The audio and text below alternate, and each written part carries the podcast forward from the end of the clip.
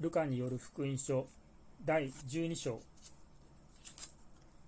その間におびただしい群衆が互いに踏み合うほどに群がってきたがイエスはまず弟子たちに語り始められた。パリサイ人のパンダネすなわち彼らの偽善に気をつけなさい。覆いかぶされたもので現れてこないものはなく隠れているもので知られてこないものはない。だからあなた方が暗闇で言ったことは何でも皆明るみで聞かれ密室で耳にささやいたことは屋根の上で言い広められるであろう。そこで私の友であるあなた方に言うが体を殺してもその後でそれ以上何もできない者どもを恐れるな。恐るべき者が誰であるか教えてあげよう。殺した後でさらに地獄に投げ込む権威のある方を恐れなさい。そうだ。あなた方に言っておくがその方を恐れなさい。5羽のスズメはニアサリオンで売られているではないか。しかもその1羽も神の見前で忘れられてはいない。その上あなた方の頭の毛までも皆数えられている。恐れることはない。あなた方は多くのスズメよりも勝ったものである。そこであなた方に言う。誰でも人の前で私を受け入れる者を人の子も神の使いたちの前で受け入れるであろう。しかし人の前で私を拒む者は神の使いたちの前で拒まれるであろう。また人の子に言い逆らう者は許されるであろうが精霊を汚す者は許されることはない。あなた方が街道や役人や高官の前へ引っ張られていった場合には何をどう弁明しようか何を言おうかと心配しないがよい。言うべきことは精霊がその時に教えてくださるからである。群衆の中の一人がイエスに言った。先生私の兄弟に遺産を分けてくれるようにおっしゃってください。彼に言われた。人よ誰が私をあなた方の裁判人または分配人に立てたのか。それから人々に向かって言われた。あらゆる貪欲に対してよくよく警戒しなさい。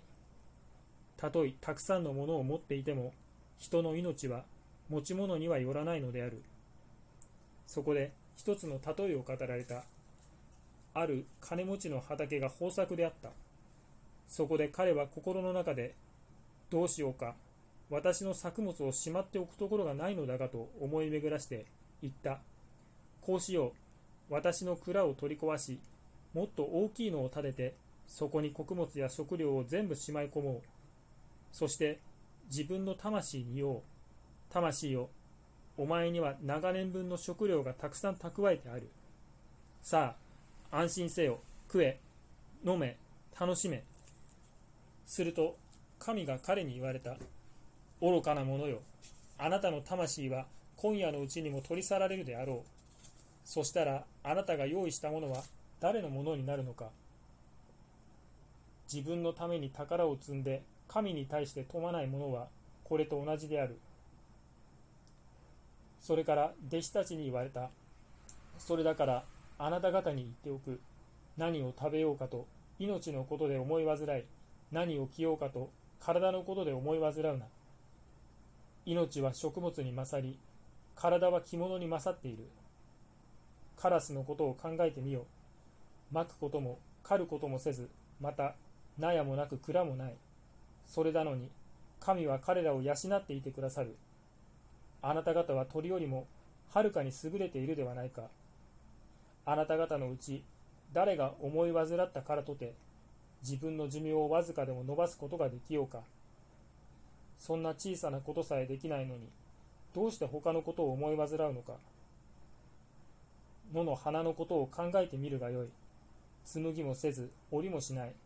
しかしあなた方に言うが映画を極めた時のソロモンでさえこの花の一つほどにも着飾ってはいなかった。今日は野にあって、明日は炉に投げ入れられる草でさえ、神はこのように装ってくださるのなら、あなた方にそれ以上よくしてくださらないはずがあろうか。ああ、信仰の薄い者たちよ。あなた方も何を食べ、何を飲もうかとアクセクするな。また気を使うな。これらのものは皆、この世の違法人が切に求めているものである。あなた方の父はこれらのものがあなた方に必要であることをご存知である。ただ、御国を求めなさい。そうすれば、これらのものは添えて与えられるであろう。恐れるな、小さい群れよ。御国をくださることは、あなた方の父の御心なのである。自分の持ち物を売って、施しなさい。自分のために古びることのない財布を作り、盗人も近寄らず、虫も食い破らない天に尽きることのない宝を蓄えなさい。あなた方の宝のあるところには心もあるからである。腰に帯を締め、明かりを灯していなさい。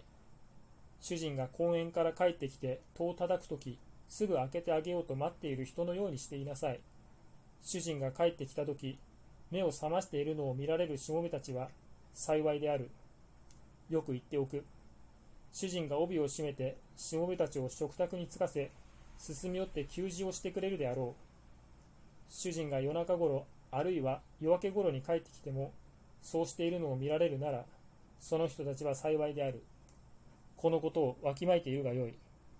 家の主人は、盗賊がいつ頃来るか分かっているなら、自分の家に押し入らせはしないであろう。あなた方も用意していなさい。思いがけない時に人の子が来るからである。すると、ペテロが言った。主よ、この例えを話しておられるのは、私たちのためなのですか？それともみんなのもののためなのですか？そこで主が言われた。主人が召使いたちの上に立てて、時に応じて定めの食事を備えさせる忠実な思慮深いカレーは一体誰であろう主人が帰ってきた時、そのように勤めているのを見られるしもべは幸いである。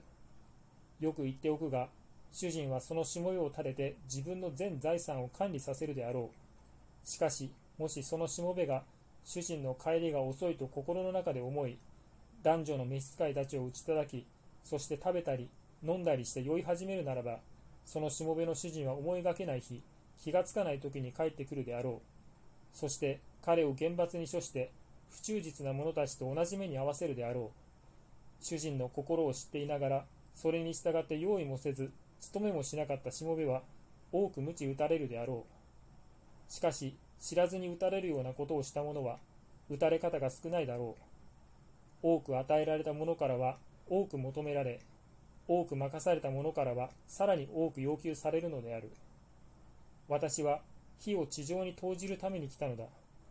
火がすでに燃えていたならと、私はどんなに願っていることか。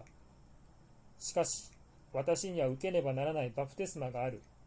そして、それを受けてしまうまでは、私はどんなにか苦しい思いをすることであろう。あなた方は、私が平和をこの地上にもたらすために来たと思っているのか。あなた方に言っておく。そうではない。むしろ、分裂である。というのは、今から後は、一家のうちで5人が相分かれて、3人は2人に、2人は3人に対立し、また父は子に、子は父に、母は娘に、娘は母に、姑は嫁に、嫁は姑に対立するであろう。イエスはまた群衆に対しても言われた。あなた方は雲が西に起こるのを見るとすぐにわか雨がやってくるという。果たしてその通りになる。それから南風が吹くと暑くなるだろうという。果たしてその通りになる。